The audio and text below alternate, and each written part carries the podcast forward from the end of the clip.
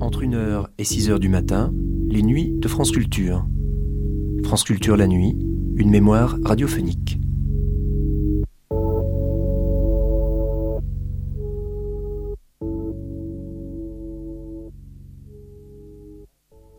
Un homme qui a fréquenté les surréalistes, le théâtre, les expositions, un écrivain peintre, un peintre écrivain, un historien d'art, et aussi le créateur de l'arbre à tiroir, de la table piano, et l'inventeur du flottage.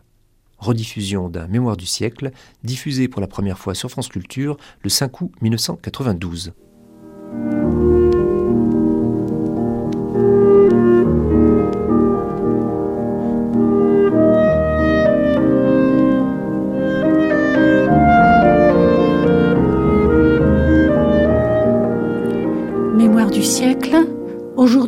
Marcel Jean.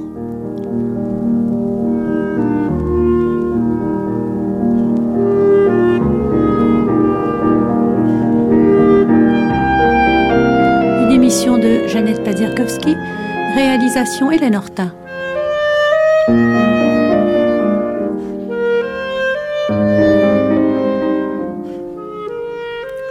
Marcel Jean est né avec le siècle.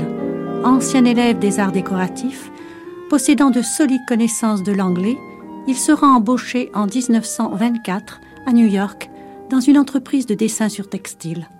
Acquis aux idées surréalistes, à son retour à Paris, il rencontre André Breton, qu'il présente comme peut-être l'homme de son siècle qui s'est le plus ennuyé. Son ami, Sylvain Etkin, l'entraîne dans le milieu du théâtre où il fait la connaissance de Prévert.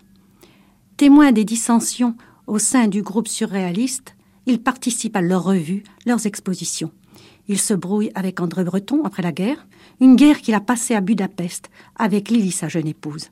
Écrivain, historien d'art, peintre, Marcel Jean est l'inventeur du flottage, l'auteur de meubles oniriques, l'arbre à tiroir, la table piano.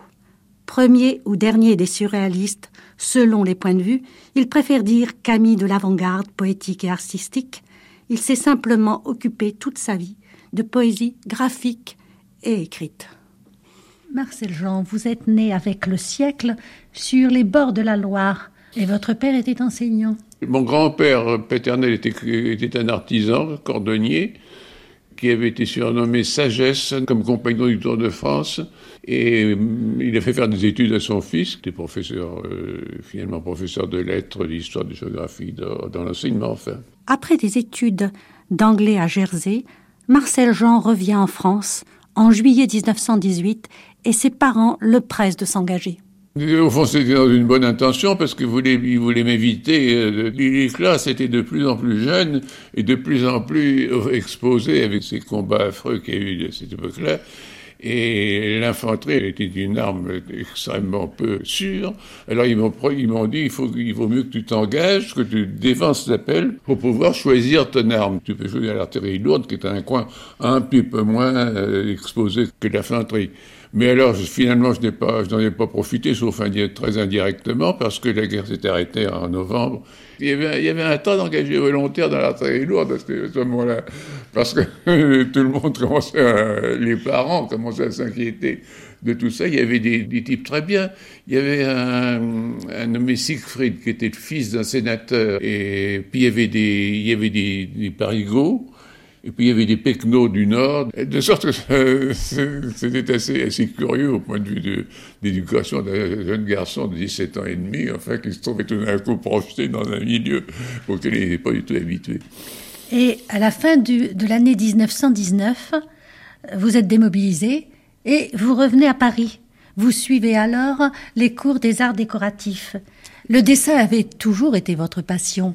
Ben, j'ai toujours dessiné. Je, dessinais en classe euh, quand les professeurs m'ennuyaient. Je dessinais euh, en vacances. Je, J'essayais d'acquérir une espèce de maîtrise du dessin qui me, qui manquait. Mais il y, a, il une espèce de don comme ça artistique, puisque son oncle euh, mon grand-oncle était euh, Charles Giraud, l'architecte du, Petit Palais. J'avais un autre oncle qui était euh, professeur de dessin, un autre qui était architecte. J'allais aux arts décoratifs.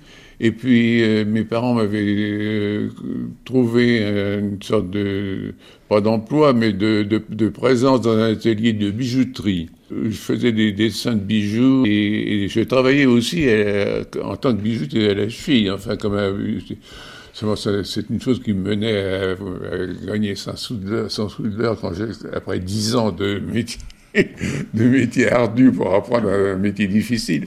Vous devenez traducteur à l'agence cinématographique Jacques Rey. Il avait besoin de quelqu'un qui traduise les sous-titres, enfin des, des films qu'ils importaient, parce que les, les films étaient importés avec juste une ou deux images de sous-titres, pas avec un titre entier pour éviter les, douanes. Alors il fallait reconstituer le film d'après ces deux images quand on les présentait à des clients, lui dire quel était le film qu'il pensait. Il fallait traduire ça de l'anglais en français auparavant.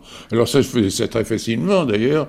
Et c'était assez amusant parce que la Maison Eric avait été importatrice des premiers films de Charlot.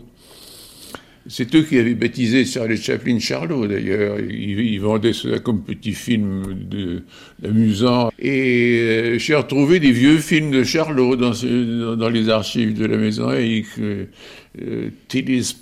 Romance, c'était un, film en sans bobine. À l'époque, une euh, un film comique en symbobine est quelque chose de tout à fait exceptionnel.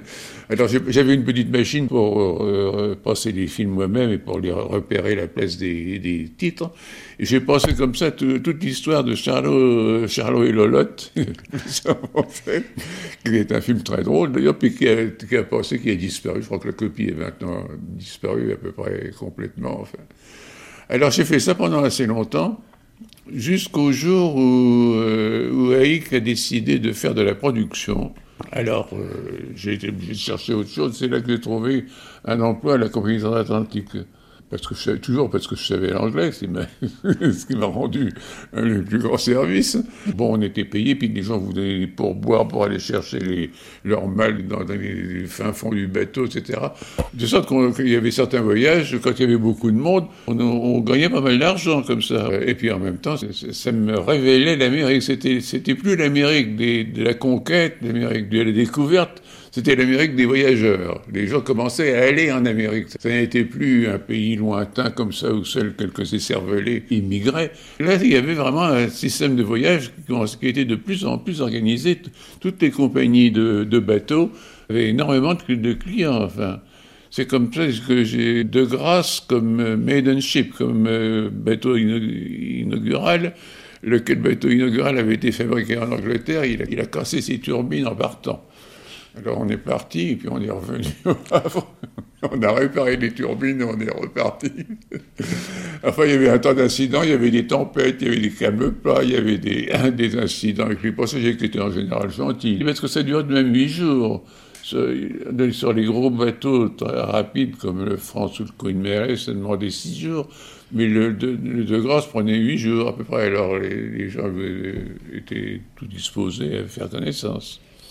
Et en 1924, vous vous fixez à New York. Oui, alors, alors c'était très, très bien tout ça, mais c'est quand même une, atmosphère disciplinaire, vous comprenez? Il y avait un commandant qui, euh, qui considérait que tout le monde devait obéir, lui obéir au doigt et à l'œil, alors que c'était un hôtel, ce, ce, ce bateau. C'était pas un cuirassé, c'était pas un navire de guerre. Alors, j'ai eu des incidents avec, les, avec le, commandant, avec des gens comme ça, et ça commençait à me peser. Et puis, j'avais fait connaissance de pas mal de gens sur les bateaux. Alors, je me suis dit, ben, je vais prendre un passage comme passager et je vais aller en Amérique, je verrai bien ce qui arrivera. Et alors, j'ai trouvé un emploi comme ça au flanc, dans une maison qui faisait des croquis pour des tissus imprimés. En fait, pour dessin imprimé, c'est des gens qui se, contentaient de copier des échantillons qu'ils recevaient de France.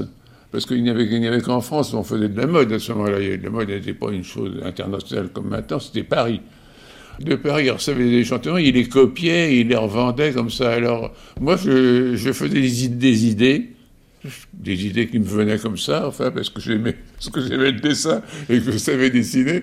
Et alors, il se jetait là-dessus avec avidité parce qu'il y avait, aucun fond, aucun fondement artistique dans ce pays à ce moment-là, vous comprenez. Mais là-bas, ça, venait uniquement de, de Paris. Et j'avais les plus grandes difficultés, finalement, à avoir des idées parce qu'il n'y avait pas d'atmosphère du tout. Alors, ça aussi, au bout de six, six ou huit mois, où j'ai tout de même gagné ma vie. Je suis revenu en France, je suis revenu à Paris, où immédiatement les, idées me sont venues d'une manière absolument extraordinaire. C'est vrai, non, c'était curieux, parce que là-bas on était sec, fatigué, on était obligé de courir les, les, les, bibliothèques pour trouver des idées. À Paris, ça venait tout seul. À Paris, c'était vraiment un... Et c'est resté d'ailleurs, même maintenant un pays où on, a où on peut avoir des idées. Mais à New York, vous aviez toujours un œil sur Paris et vous vous abonnez à la révolution surréaliste. Oui, à New York, Je, je, gardais le plus possible contact avec la, le, le, mouvement politique et artistique. Alors je recevais ce, ce journal qui, je crois, était leur seul abonné en Amérique. à ce moment-là, bien dire, ce n'était pas un journal qui était répandu comme, comme un quotidien. Mais enfin, mais enfin, il m'apportait des choses tout à fait extraordinaires, tout à fait intéressantes à tous égards. Pas seulement parce que j'étais en Amérique, mais même en, France, quand je suis revenu qu'il continuait à apparaître. C'est une, revue tout à fait remarquable, enfin, pour quelqu'un qui, s'intéressait à les nouveautés en art et en poésie. Alors en 1926, vous revenez à Paris et vous habitez Montmartre, rue Gabriel, cette rue qui est pour oui. nous euh, ben, Jacob, qui signifie. Euh, oui, il y avait un, un, des dessinateurs dans la maison où, où, où j'avais repris les, mon métier de dessinateur en, en, France, à Paris, et il y avait un collègue dont le père avait fait bâtir une, une maison rue Gabriel, dans un terrain vague. Euh, et il m'avait dit il y a des petites chambres dans cette, dans cette maison euh, qui peuvent très bien te convenir, ça sera moins embêtant pour toi que d'aller à l'hôtel, dans des chambres d'hôtel, etc.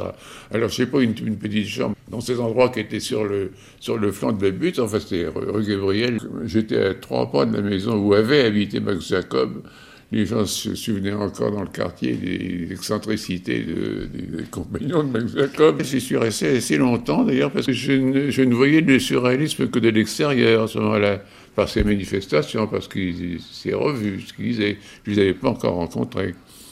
En janvier 1932, c'est la naissance de l'Association des écrivains et artistes révolutionnaires, dont les parrains étaient euh, Paul Vaillant-Couturier, Aragon, Moussinac et vous vous inscrivez à la section théâtre. Comme j'étais en somme décorateur, je me suis dit ce sera peut-être peut une occasion de, travailler en tant qu'homme de théâtre. En fin de compte, c'est surtout avec la section littéraire que j'ai eu euh, beaucoup de contacts. J'ai rencontré Hitkin à ce moment-là qui, lui, avait dans l'idée de, mettre en scène des, choses inconnues ou peu connues. Et c'est comme ça qu'on a été dirigé par Breton, d'ailleurs, sur euh, Ubu enchaîné qui n'avait jamais été monté, connaissait même pas Elkin encore moi, mais enfin c'est Breton qui nous a initiés à ce genre de choses. Ça a pris corps, mais avec une extrême lenteur, cette histoire de, du but enchaîné qui nous qui nous a occupés, qui nous a pendant assez longtemps. Il y avait les, mêmes difficultés pour trouver une scène, trouver un théâtre que pour trouver une chambre. C'était surtout quand, quelqu'un n'est pas connu, n'était pas, connu du tout, qui avait des relations dans le théâtre, mais enfin des relations comme ça, il connaissait des gens, mais il, fallait trouver des gens qui avaient un, minimum d'argent pour mettre en scène un, une pièce. Et ça a été trouvé au moment de l'exposition de 38 par euh, une subvention de, l'État des, des, jeunes troupes qui, faisaient, euh, qui montaient des pièces de théâtre. À la Comédie des Champs-Élysées, je crois, non? Comment? À la Comédie, à la comédie des Champs-Élysées, oui. C ça a fait trois ou quatre représentations. C'était plutôt amateur comme réalisation, parce que, faut bien le dire, Hitkin n'était pas très expérimenté, il n'y avait, il y avait pas d'acteur véritablement professionnel de cette histoire. On a monté ça comme on avait, mais enfin c'était assez, assez drôle quand même, parce que ça n'avait jamais été fait. Et euh, ça, ça, a donné une espèce d'élan, enfin, à l'œuvre de Jarry. Mais avant cette représentation donc de l'Ubu enchaîné, vous avez fait partie du groupe Octobre, qui appartenait à la Fédération du théâtre ouvrier français. C'est ça. Et qui avait été créé par euh, Jacques Prévert et Lou. Euh, et Lou. Et Louis, Louis Bonin, qui, qui s'était fait appeler Chimoukov pour impressionner les gens du Parti communiste qui, euh, qui nous regardaient avec tête d'un m'ont dit Mais nous avons un très grand metteur en scène, Chimoukov. Euh, oui, alors, euh, Prévert, donc, rencontré par le, par le section théâtre, tu vois la même chose. Il y a une secrétaire qui est venue un jour en demandant si quelques gens pouvaient disposer de leur temps pour jouer euh, nos théâtres ouvriers. Alors, comme c'était des, acteurs, professionnels, ils n'ont pas, ça les a pas intéressés, c'était pas payé. Mais alors, moi, ça m'a, prodigieusement intéressé quand je me suis trouvé au groupe avec Prévert qui, qui était un garçon extrêmement rigolo, enfin, euh, distrayant et plein de talent qui, qui, apportait des textes tout à fait sensationnels, enfin à l'époque, beaucoup plus sensationnels que toutes les autres troupes du théâtre ouvrier, qui se contentaient de corps parlés, traduits du russe, enfin des choses tout à fait, tout à fait indigestes, enfin. il préfère apporter ses propres poèmes qu'on mettait en scène comme on pouvait. Et en 1933, vous avez joué dans la bataille de Fontenoy. Alors j'ai joué dans la bataille de Fontenoy, je jouais le capitaliste parce que j'avais un air, un air très digne, comme sans doute. Il y avait c'était les, c'était les nuisibles qu'on chassait à la fin de, à la fin de la pièce. Il y avait le, il y avait le capitaliste, il y avait le, curé. On s'amusait autant et même plus que le, public, on peut dire. Et les textes étaient, le texte était de Prévert. Le texte était de Prévert, oui. Il y a eu plusieurs représentations. Il y a eu au Grand Orient, à la Mutualité. Exactement, oui. Et les textes changeaient d'une représentation à l'autre. Il y, a, eu un incident au moment où, euh, Herriot a fait partie du, d'un, de qu'est le ministère. Alors il y a, des, gens du, Parti communiste qui ont dit il faut ménager Herriot parce qu'on on mettait Herriot en boîte dans la bataille de Fontebois. Naturellement, alors on va, on va couper. Alors d'autres disaient mais qu'est-ce que c'est cette histoire? On va maintenant couper cette, chose-là au gré de la politique intérieure française, etc. Alors tout ça était, était au fond extrêmement distrayant. Vous vous souvenez de la grève de 1933 aux usines Citroën et du meeting de soutien avenue de l'Observatoire Jacques Prévert avait écrit un chœur, le chœur Citroën. Il y a le chœur Citroën qui était du reste une chose qui est restée, qui a été republiée dans ses œuvres. Et là, on s'est trouvé devant ce, ce, texte assez long qu'il fallait dire encore parler, c'est-à-dire avec en le coupant en, entre différents acteurs. Et puis on, ne le savait pas le texte, alors euh, c'était impossible. Alors c'est là que j'ai proposé de le dire tout seul, avec, euh, avec les, les, gens euh, viendraient à la, à la, fin, comme ça ça serait fini, en criant Vive la grève, pour que le cœur s'est entendu. C'était pas commun parce qu'à la salle Boulier, je ne sais pas si vous avez jamais connu cette, cet endroit. Il n'y avait pas de micro à cette époque-là? Il n'y avait pas de micro, on gueulait. On gueulait le plus possible. Et, les gens finissaient par, se taire, parce qu'il y avait tout un bois dans, la salle, des gens qui avec les micros, ils ne s'occupent pas. Tandis que là, on était, obligé d'imposer le silence à 1500 personnes, et c'était pas facile. Enfin, je l'ai fait une fois, parce que c'était obligé. Ce genre d'intervention de, était d'ailleurs pas très bien vu par les camarades du groupe Octobre, parce que tout le monde était plus ou moins acteur et les gens voulaient bien tirer la couverture à eux, mais pas, pas les autres. eux, ils voulaient bien, mais pas les autres. Bon. D'un autre côté, les surréalistes, qui n'étaient pas très contents parce que Prévert était, était brouillé avec Breton à ce moment-là. Il s'était brouillé euh, violemment au moment de, l'affaire du cadavre, du premier cadavre.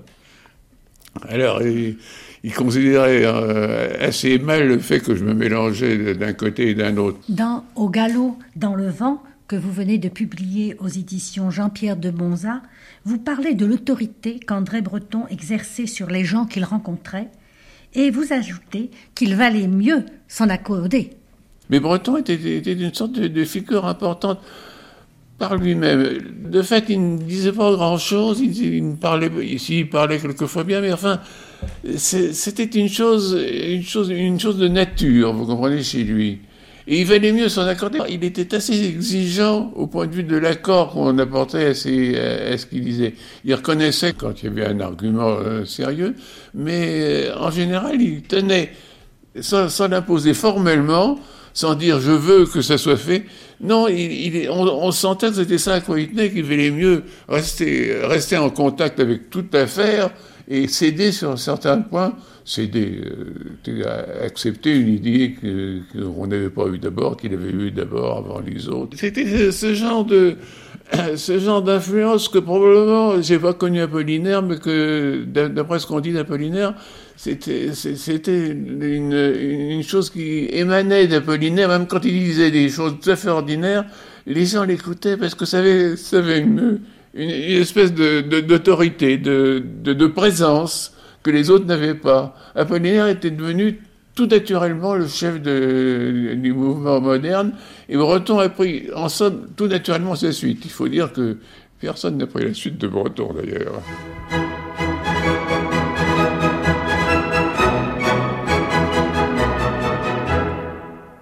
C'est la mémoire du siècle de Marcel Jean.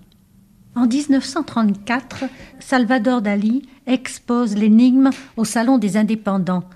Dali était à cette époque l'ami de Crevel et des surréalistes.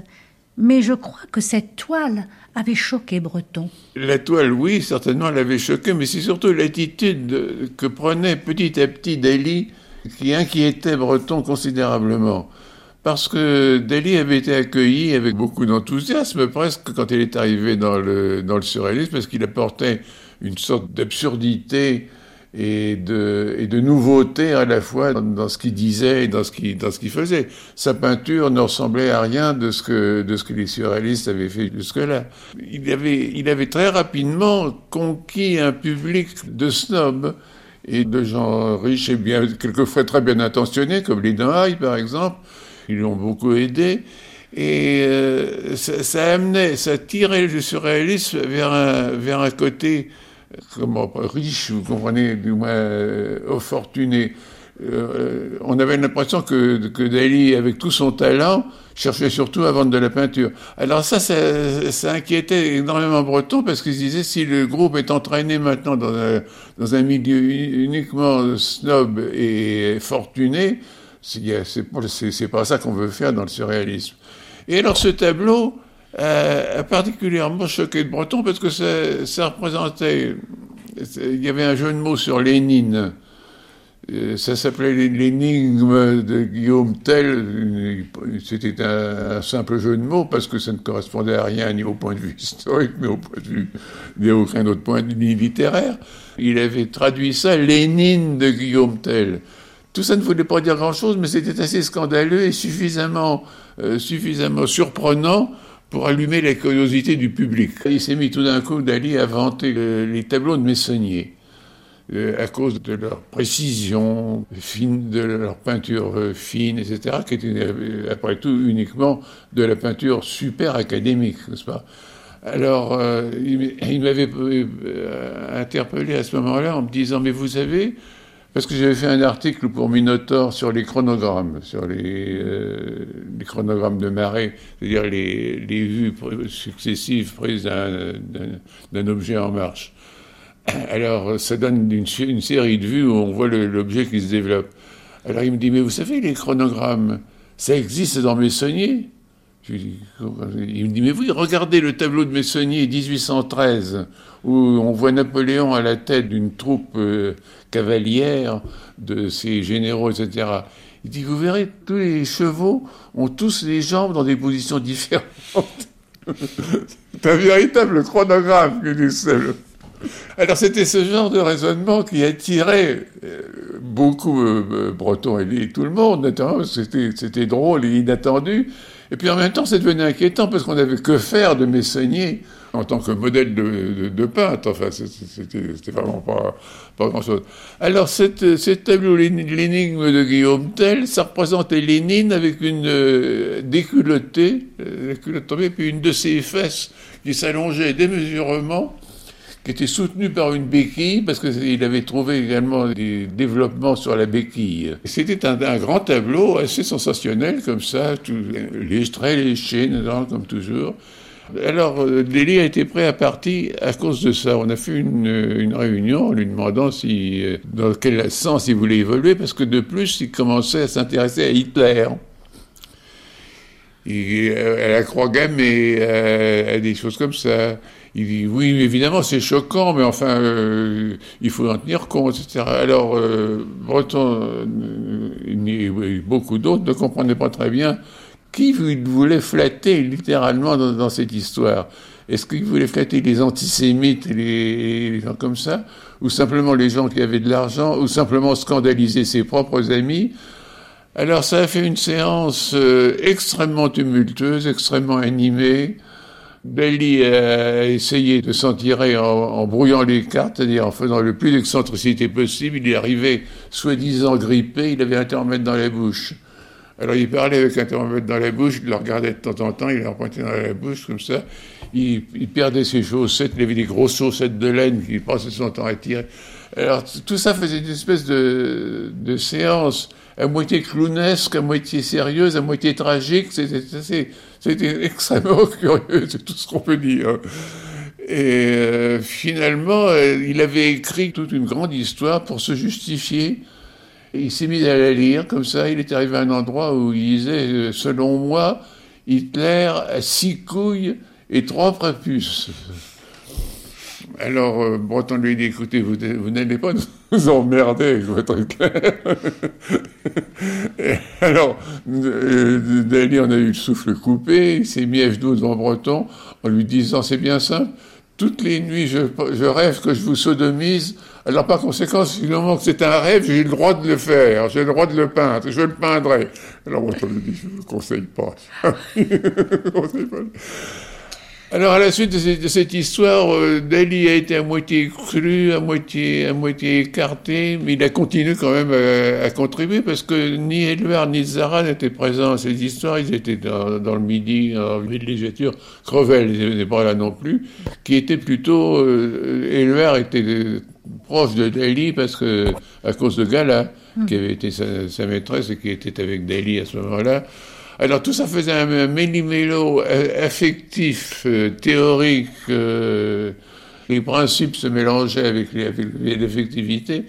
Euh, on n'a plus qu'un revu Breton, Dali au café, mais il a continué à collaborer aux expositions quand même. Tout le monde avait fait un mannequin habillé, tout le monde avait habillé un mannequin, qu'on un mannequin de, couturière. Alors, je ne sais pas. Palaine avait fait, avait, fait un mannequin entièrement constellé de, champignons. Tant que Dominguez avait fait une espèce d'objet, un, siphon qui crachait une sorte de, tulle qui enveloppait le mannequin. C'était assez joli d'ailleurs. Léo Mallet, il était absolument incroyable. Il avait mis une, ceinture autour du mannequin avec un, petit bocal contenant un poisson rouge à l'endroit du sexe.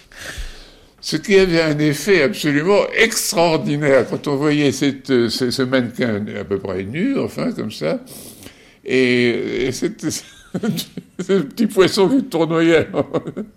Alors Breton lui a dit, écoutez, cher ami, enlevez cette chose, parce que tout de même, elle a été un peu, un peu embêtée de cette histoire. Moi, j'avais fait une femme avec un mannequin, un filet de pêche avec des objets euh, dans l'épervier. Et, et alors lui, il avait fait un, mannequin monté sur un piédestal. Ça n'avait pas été tellement euh, scandaleux parce qu'on voyait pas très bien qu'il était sur un piédestal. Et, je crois qu'il n'y a pas eu une seule bonne critique de cette euh, exposition qui était remarquable que, que Duchamp avait contribué à arranger en proposant de couvrir le plafond de sacs de charbon et de mettre des feuilles mortes sur le sol, de sorte que ça ressemblait à la fois à une mine et à une forêt. En octobre 1935, le mouvement contre-attaque est inauguré dans votre atelier. Il faut dire que à cette époque-là, vous aviez déménagé. Vous n'étiez plus euh, rue Gabriel. Oui, j'étais plus rue Gabriel. J'étais, où je suis maintenant. Bataille et Breton avaient été en très mauvais termes au moment du deuxième manifeste. Et puis, mon Dieu, le temps avait passé et Bataille avait proposé à Breton d'essayer de, monter une, une sorte de parti d'intellectuels pour faire échec aux manœuvres euh, tantôt euh, extrémistes, tantôt euh, conciliantes du Parti communiste, qui commençaient à se, discréditer vis-à-vis des, intellectuels de gauche. En contre-attaque, on avait essayé de faire des séances, de faire des réunions régulière, toutes les semaines ou un peu plus souvent au gré de l'actualité. En 1935 également, il y a eu la galerie Charles Raton. À la galerie Charles Raton, une exposition d'objets surréalistes. Et vous avez présenté le spectre du gardenia. C'est ça, il y a eu une exposition d'objets. C'était des objets surréalistes. Breton avait toujours, depuis toujours, il s'intéressait à l'objet surréaliste, c'est-à-dire à la, à la, construction qui n'est pas une sculpture, qui n'est pas un objet d'art, qui n'est mais, mais qui est une métaphore poétique en, en, trois dimensions, en quelque sorte. Peint, il était euh, fabriqué. Alors, il y a, chez, Raton, qui était expert en objets sauvages, il avait notamment un, bloc de basalte contenant euh, de l'eau fossile. Alors il y avait des choses comme ça, puis il y avait tous les objets qu'avaient fait les surréalistes. Moi j'avais fait le spectre du Gardenia. En fait c'était la sculpture de la tête de Madame du Barry par Houdon que j'avais trouvé chez un marchand de plâtre, comme ça, un marchand de, de moulage, et que j'avais modifié, enlevé les boucles, etc. Et puis j'avais mis à la place des yeux, j'avais mis des fermetures éclairs. C'était des yeux qui dansaient des éclairs. C'était l'origine de cette histoire. J'avais mis un film de cinéma autour de coups pour remplacer les faux cols en celluloïde qu'on avait autrefois. Alors c'était une sorte d'objet métaphorique comme beaucoup d'autres objets qui ont, qui ont été faits à ce moment-là par, euh, par tout le monde. Dali avait fait un veston aphrodisiaque avec un tas de verre rempli de piperminte causé sur le, sur le veston. Maurice Aurier avait fait un truc très curieux, un, violon malade, un, hommage à Paganini. Il avait enveloppé un violon dans une crêpe, une crêpe Velpo de sorte qu'on voyait la forme du violon, comme s'il avait été blessé. Et puis, euh, enfin voilà, il y avait un tas de choses comme ça, ça a été, ça a été extrêmement réussi. Le, seul objet qui est, qui est failli être vendu, c'était mon spectre du Gardenia. Il y a un Maharaja, il y avait encore des Maharajas à l'époque, qui s'est intéressé à cette affaire parce que personne ne songeait à emporter le stand d'Ali chez lui pour le mettre dans mais, le, spectre gardien, ça avait tapé dans l'œil. Rocher euh, m'avait demandé de laisser l'objet pendant quelque temps chez lui. Quand le Maharaja reviendrait, il lui en parlerait. Puis le Maharaja, finalement, n'a rien acheté du tout. De sorte que c'était une, manifestation. Comme ça, enfin, comme, du reste, la plupart des expositions surréalistes sont ne vendait rien. Euh, la grande exposition de 38, on a vendu au grand déplaisir de Breton, on a vendu un Max Ernst à une amie comme ça, euh, Breton aurait préféré garder le Baxter que de le vendre. en juin 36, c'est l'arrivée au pouvoir du Front populaire, mais aussi les grèves. Et vous êtes toujours dans le dessin. Et les dessinateurs faisaient grève? À ce moment-là, la France entière a fait grève. C'était même curieux. Enfin, M. Pierre Lavelle, qui avait fait des déflations à un moment donné, il avait diminué les fonctionnaires, Il y avait un mécontentement profond dans tous les corps de métier euh, à ce moment-là. Alors tout le monde s'est mis en grève et même les, petits ateliers de dessinateurs, qui, il y avait sous, sous 8 ou maximum 20 personnes dans les ateliers de dessin pour le textile. C'est des, ateliers qui euh, marchaient assez bien au point de vue, point de vue affaires, mais c'était des choses tout à fait, tout à fait minuscules comme au point de vue. Eh ben tout ça s'est mis en néanmoins, y compris celui où j'étais, où on était six, et puis j'ai été nommé délégué du personnel, et puis finalement je me suis trouvé à la tête du syndicat. Et vous êtes affilié à la Fédération des techniciens CGT-CGTU. C'est ça. Et notre, notre grève a duré trois mois. Je crois qu'on a été battu par une, une société d'assurance qui a fait quatre mois. Mais il y avait des gens comme ça, les, patrons, euh, ils étaient partis. Six employés, ils n'attendaient pas après les salaires, après la production de leurs six employés pour vivre. Ils, allaient à la campagne, ils les laissaient moisir. Et nous, on moisissait, on restait là, on ne pouvait pas s'aller.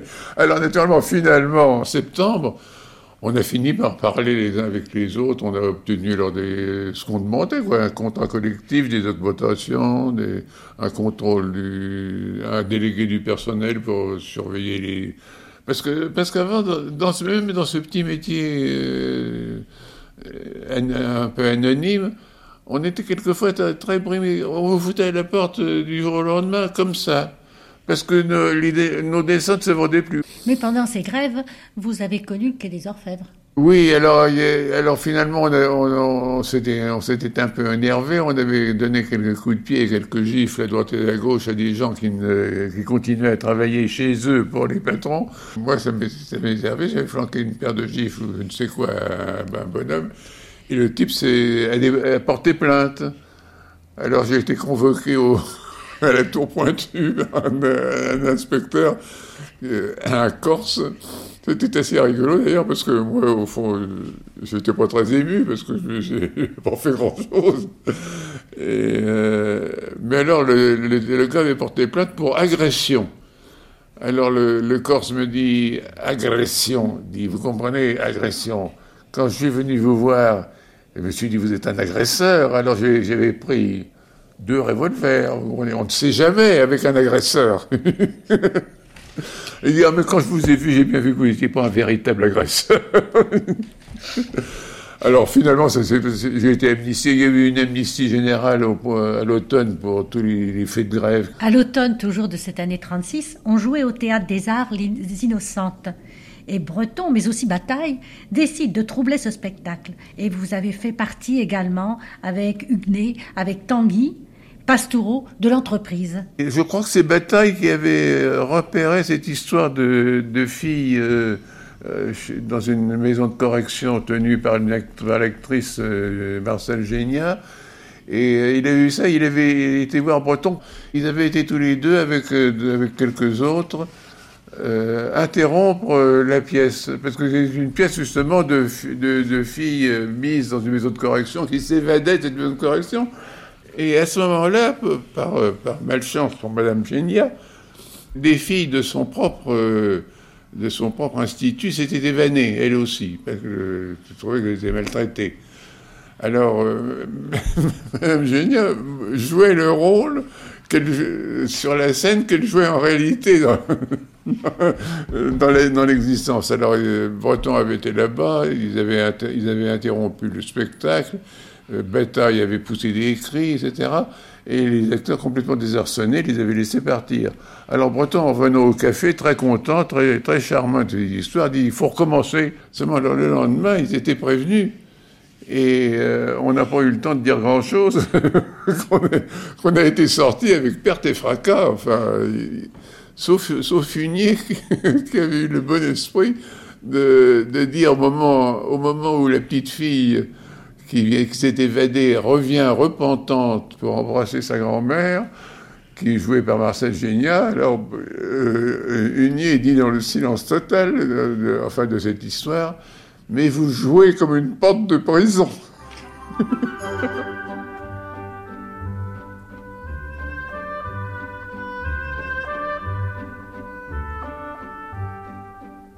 En septembre 1938, vous vous mariez et vous partez à Budapest. Je pars à Budapest où on m'avait offert une situation qui était, qui une situation ridicule et imprévue. J'avais un contrat d'un an avec un très bon salaire pour, pour diriger l'atelier de dessin d'une usine de textile. Alors je me dis, je vais aller là-bas pendant un an, deux ans au maximum, puis je gagnerai un petit peu d'argent, puis je reviendrai à Paris. Et à cette époque-là, la Hongrie était sous la poigne d'Orti. Est-ce que le surréalisme avait pu faire école comme en Tchécoslovaquie ou en Roumanie? Alors, alors, en Hongrie, euh, le surréalisme était, était, totalement inconnu et même mal considéré parce qu'il avait une teinte bolchevique. Le côté révolutionnaire ne marchait absolument pas euh, avec le régime de l'amiral Horthy, qui avait été établi en 1918 pour, et qui avait chassé un mouvement communiste éphémère. Alors, c'est pas qu'on était poursuivi ou quoi, mais il y avait une autocensure complète sur tout ce qui était d'avant-garde, aussi bien littéraire que politique. En Tchécoslovaquie, il y avait un mouvement surréaliste tout à fait important avec euh, Nesval, Stirsky, euh, Toya, tous ces gens-là avaient, une activité surréaliste euh, continue. En, Serbie, en, en, Yougoslavie, il y avait eu un mouvement surréaliste aussi. En Roumanie, il y avait eu Zara et, et Bronner qui travaillaient à ce moment-là. Tous ces gens-là, euh, malgré des régimes plus ou moins autoritaires, travaillaient. En Hongrie, il n'y avait rien. Mais vous ne parliez pas hongrois quand vous êtes arrivé Je parlais absolument pas hongrois et je me demandais si un jour j'arriverais à, comprendre quelque chose et à énoncer quelque chose dans cette langue. Euh, et en 40, lors de l'invasion de la France, puis l'occupation, vous étiez toujours à Budapest. Quand je me suis engagé, je me suis trouvé d'une classe en avance au point de vue militaire. Au lieu d'être de la classe 1920, je me suis trouvé de la classe 1919. Et à ce moment-là, au début de la guerre, les gens qui étaient de la classe 19 euh, et, plus anciens n'ont pas été rappelés. Alors je suis resté en Hongrie. On m'avait fait venir en Hongrie parce que j'étais français et destinataire de la vie français. Là, parce que j'étais français, j'ai commencé à être un peu indésirable. En 40 ans, ils, oui, ils m'ont licencié, ils m'ont dit très gentiment, d'ailleurs, ils m'ont dit, vous savez, c'est difficile de vous garder maintenant, parce que toute cette histoire, alors ils veulent avoir seulement des Hongrois, et, pas, en tout cas pas de Français, etc. Ben, je lui dis, bon, ben, calmez-vous, euh, vous, me licenciez, mais enfin, vous me devez trois mois de salaire, un comme ça. Je me suis installé comme destinateur à Budapest. J'ai continué à travailler à mon métier euh, pour les différentes usines de Budapest, qui était un centre assez important au point de vue textile, d'ailleurs, en Hongrie. En fait, jusqu'à l'arrivée des Allemands en Hongrie, c'est-à-dire jusqu'au 15 mars 1944, la vie en, Hongrie n'était pas trop difficile, si on en croit votre livre, puisque vous avez pu prendre des vacances en Transylvanie, cette région de la Roumanie que la Hongrie avait annexée en 41. La Hongrie était un pays plantureux. le ravitaillement ne posait absolument aucun problème et euh, on pouvait aller et venir, on pouvait, on pouvait même voyager. J'ai même été en Roumanie à ce moment-là. Pour se concilier l'Allemagne elle-même, la, Hongrie prenait des mesures de brimade contre les juifs. Mais très tôt, dès 1938, les lois de discrimination des juifs datent de 38. Oui, il y avait, d'ailleurs une loi juive depuis toujours. Depuis, depuis Horthy, il y avait une loi, un numerus clausus, par exemple, dans les, dans les enseignants on les envoyait dans un camp de travail, mais ils travaillaient, mais ils travaillaient normalement, ils étaient même, ils étaient, pas euh, brutalisés ou affamés ou quoi. Mais il semble quand même que dans votre livre, vous parlez des juifs qu'on fait partir de leur maison pour les mettre dans des maisons où il y a les rassembler ah ben entre juifs. Ça, ça s'est produit quand les Allemands ont mis la main sur la Hongrie. Il y a eu des, beaucoup de déportations, pas tellement à Budapest, parce que les gens arrivaient à s'en tirer euh, plus ou moins régulièrement, mais en province, euh, presque partout, les Juifs ont été systématiquement euh, éliminés. Je crois que vous aviez vu d'ailleurs des hum, wagons, des trains avec des gens qu'on déportait. Ben oui, j'ai été euh, voir le père d'un de nos amis, justement juif, qui avait été arrêté. Et quand,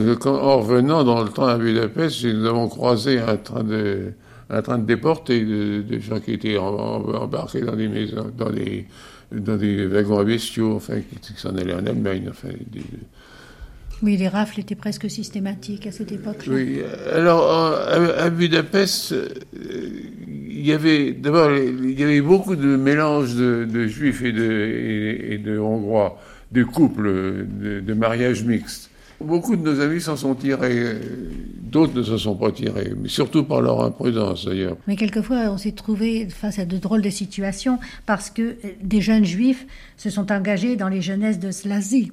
Oui, alors on avait un de nos, le, fils d'un de nos amis qui, euh, qui, était donc euh, coincé dans sa maison à étoiles, etc. Et qu'est-ce qu'il il est comme, euh, comme solution il a trouvé de se, de s'engager dans les jeunesses euh, hitlériennes. Et il y a eu, il y a eu paraît-il, 30% de jeunesse hitlérienne qui était composée de juifs, de jeunes juifs, qui n'étaient pas circoncis. Et alors, ce, ce, garçon, il a, il a fait partie de ces, de ces jeunesses avec de faux certificats que je lui fournissais. D'ailleurs, je passais mon temps à faire de faux certificats pour, pour tous ces gens qui étaient poursuivis. Et euh, il a fini par être. On lui a collé un uniforme et on l'a envoyé sur, sur le front, euh, autour de Budapest. Alors qu'est-ce qu'il a fait? Il a déserté. Il a déserté, il est arrivé chez les Russes. il a expliqué de son mieux son histoire, qu'il n'était pas combattant hongrois, qu'il était juif. On dit oui, mais c'est très bien, vous, vous, avez très bien fait.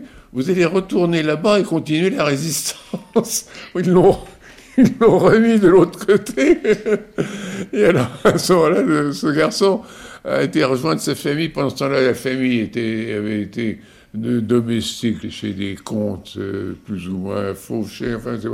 En 1944, après donc l'entrée euh, des Allemands en Hongrie, les Budapest et surtout euh, peut-être plus Peste que Bud subissent les bombardement américain. Et ça, ça a été quand même une période très dure pour Budapest. Vous avez connu la vie dans les abris, une vie très difficile. Ah ben ça, c'était pendant le siège de Budapest, alors. Parce que les Américains nous ont bombardés en été. Euh, ils venaient faire des raids sur, les, sur la banlieue, surtout de Budapest. Mais ils ne touchaient pas les, les, quartiers résidentiels. oui, c'était Alors, de sorte qu'on pouvait, on pouvait être dans la rue et regarder les avions américains passer ils bombardaient la banlieue, les usines qui étaient évacuées depuis longtemps, etc. Mais alors, euh, quand les Russes se sont, arrivés, ils ont fini par encercler la ville, parce que les, Allemands n'avaient plus assez de troupes, n'avaient plus assez de tanks. C'était une armée qui se battait furieusement, mais avec, euh, il manquait de munitions, il manquait de Alors ils reculaient petit à petit, ils ont fini par être coincés au centre de Budapest, dans ce qu'on appelle le Var, c'est-à-dire la forteresse. Alors on est descendu à la cave en attendant les événements, en se disant bon, bah, ça va pas durer éternellement. Ça a duré deux mois. Il n'y avait plus de téléphone, il n'y avait plus d'eau. Pour aller chercher de l'eau, il fallait aller à découvert parce que dans la maison encore, elle était assez abritée des, des tirs russes. On ne craignait pas grand-chose dans la maison. Mais dès qu'on sortait, euh, on était canard, on pouvait être, on pouvait être canardé de tous les côtés. On ne l'était pas toujours, mais on pouvait l'être. Et puis au bout de deux mois, bah, les Allemands ont essayé de sortir de là, de percer le, front russe. Ils n'ont rien percé du tout, ils y sont tous restés. Alors c'était, euh, je crois, le 14 février 1945 que les euh, Russes ont pénétré dans Budapest. Et à ce moment-là, les nouvelles autorités consulaires françaises vous remettent un laissez-passer. Oui, alors ça, il fallait aller à Pest pour, euh, pour avoir ce laissez Il dire il fallait traverser le Danube. Et il n'y avait plus de pont Il n'y avait plus de pont. Tous les ponts avaient sauté. Alors, on ne pouvait pas traverser à la neige au mois de février quand même. Mais il y avait des, des gamins qui avaient euh, ramassé des bateaux, des canaux, des, canaux de promenade dans des garages de bateaux le long du Danube, euh, un peu en dehors de Budapest. Alors ils venaient avec leur canot et euh, ils, proposaient le passage, on leur donnait un peu d'argent. Il y avait des gens qui étaient rangés le long du Danube qui attendaient euh, qu'un bateau arrive comme ça. Il y en avait, il y en avait euh, de, temps en temps. Il y avait des tourbillons absolument terribles parce que le, Danube avait été gelé pendant l'hiver et il dégelait à ce moment-là. Alors il, il, emmenait des bouts de glaçons, des débris, des cadavres de chevaux, peut-être d'hommes aussi, je ne sais pas. Et il fallait, il fallait traverser tout ça pour arriver de l'autre côté. Alors, euh, ben, j'ai pris un de ces cadeaux, finalement, qui était là. Et au moment où je, montais dedans, il, y avait quatre rameurs. Et alors, au moment où je monte dedans, il y a un russe qui s'installe dans le, dans le siège, dans l'autre siège. Pourquoi il voulait aller de l'autre côté du fleuve? Alors, euh, je suis parti tout seul, enfin, avec, avec seulement deux avions. Puis le gamin, qui me dit, il faut que vous vous preniez l'extérieur du tourbillon, qui était au, bas d'une épile du pont. Vous prenez l'extérieur, et alors là, vous trouvez le courant au milieu. Alors je, tourne autour du, tourbillon, et je suis lancé comme une flèche sur, sur, ce, sur ces fleuves en crue. C'est pas, pas, pas rien, le Danube.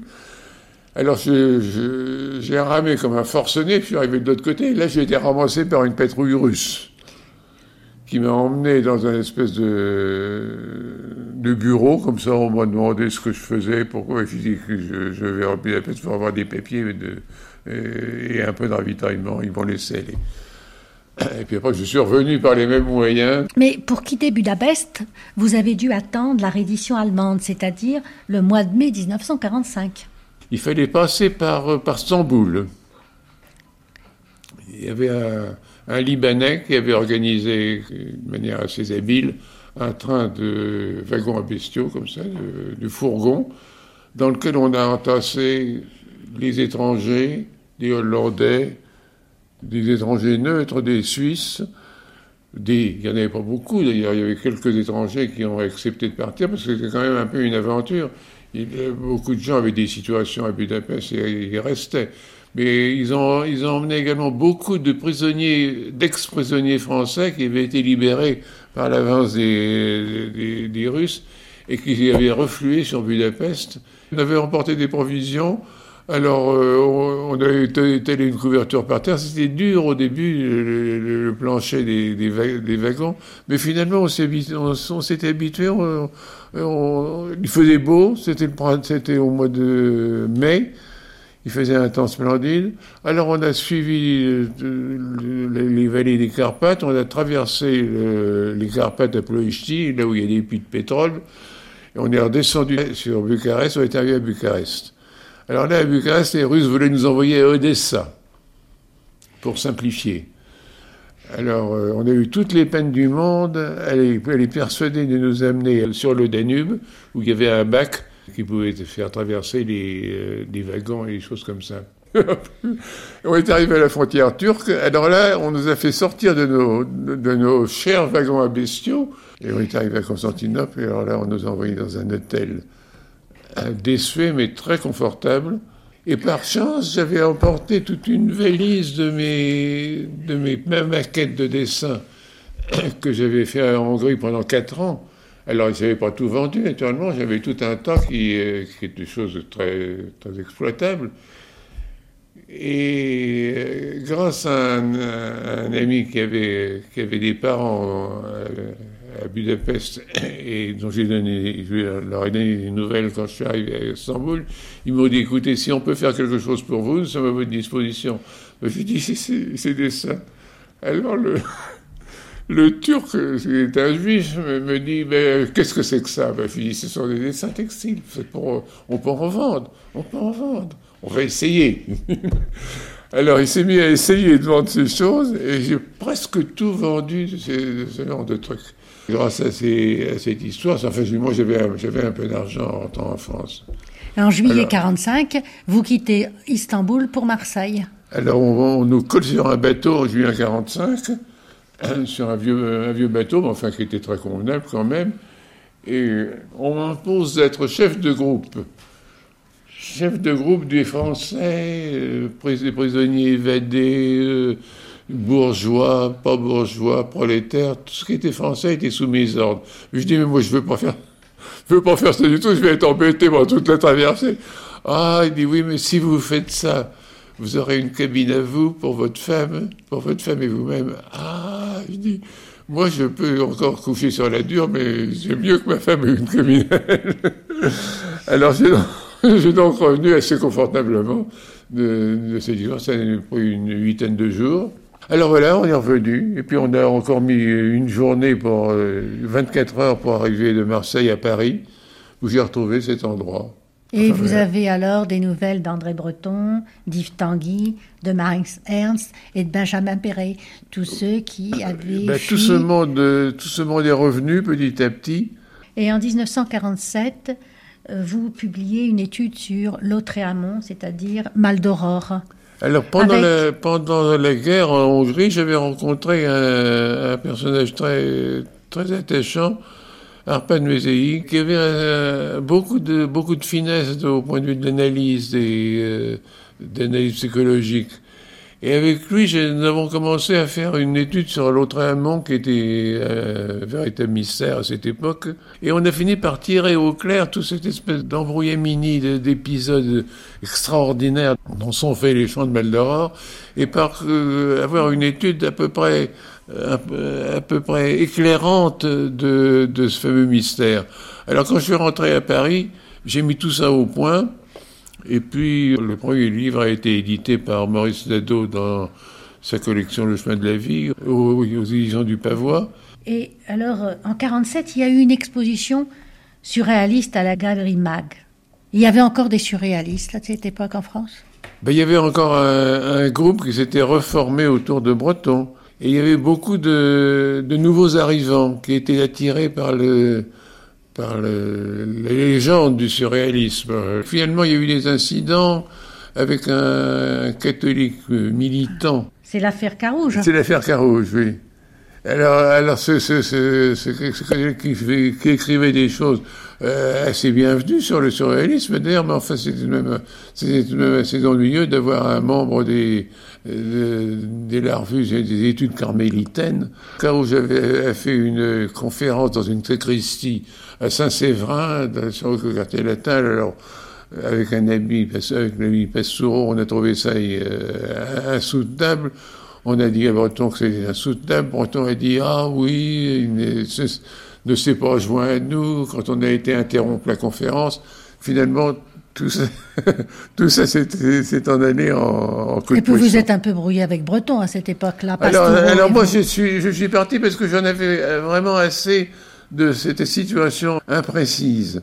Nadeau m'a proposé, m'a parlé de, pas proposé, mais enfin m'a parlé d'une histoire de la peinture surréaliste qui serait, qui, qui ferait suite à son histoire du surréalisme qu'il avait publié. Alors euh, j'ai été d'accord, mais ça a été un travail euh, finalement considérable. Après l'histoire de la peinture surréaliste, on m'a proposé une, euh, une anthologie de textes de peintres surréalistes.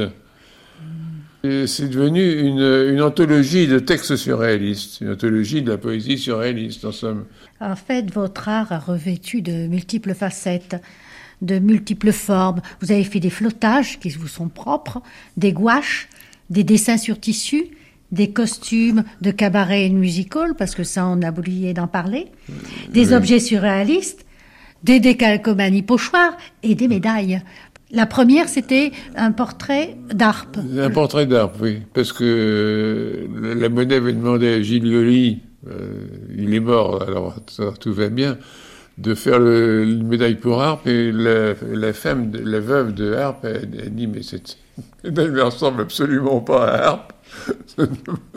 alors, la monnaie leur a dit Bah écoutez, si vous connaissez quelqu'un qui peut, qui peut faire un portrait ressemblant, selon vous, nous serions très heureux de, la faire fabriquer. Alors j'ai fait, j'ai fait la maquette du, chose de harpe qui était assez ressemblant, assez convenable.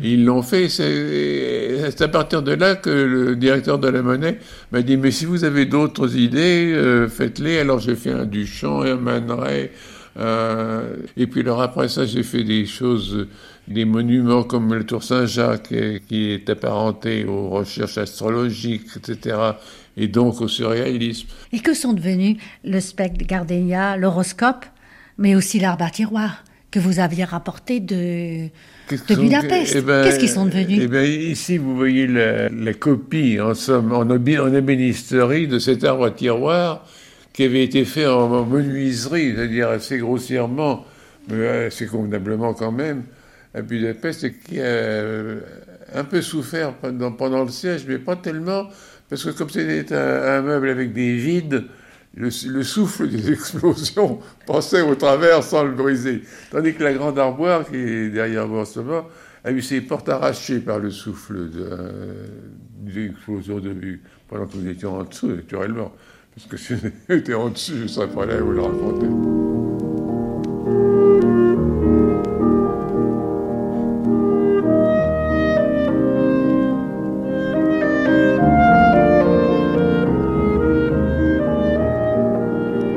C'était La mémoire du siècle de Marcel Jean, une émission de Jeannette Pederkowski, réalisation Hélène Norta, mixage Jean-Jacques Gauthier.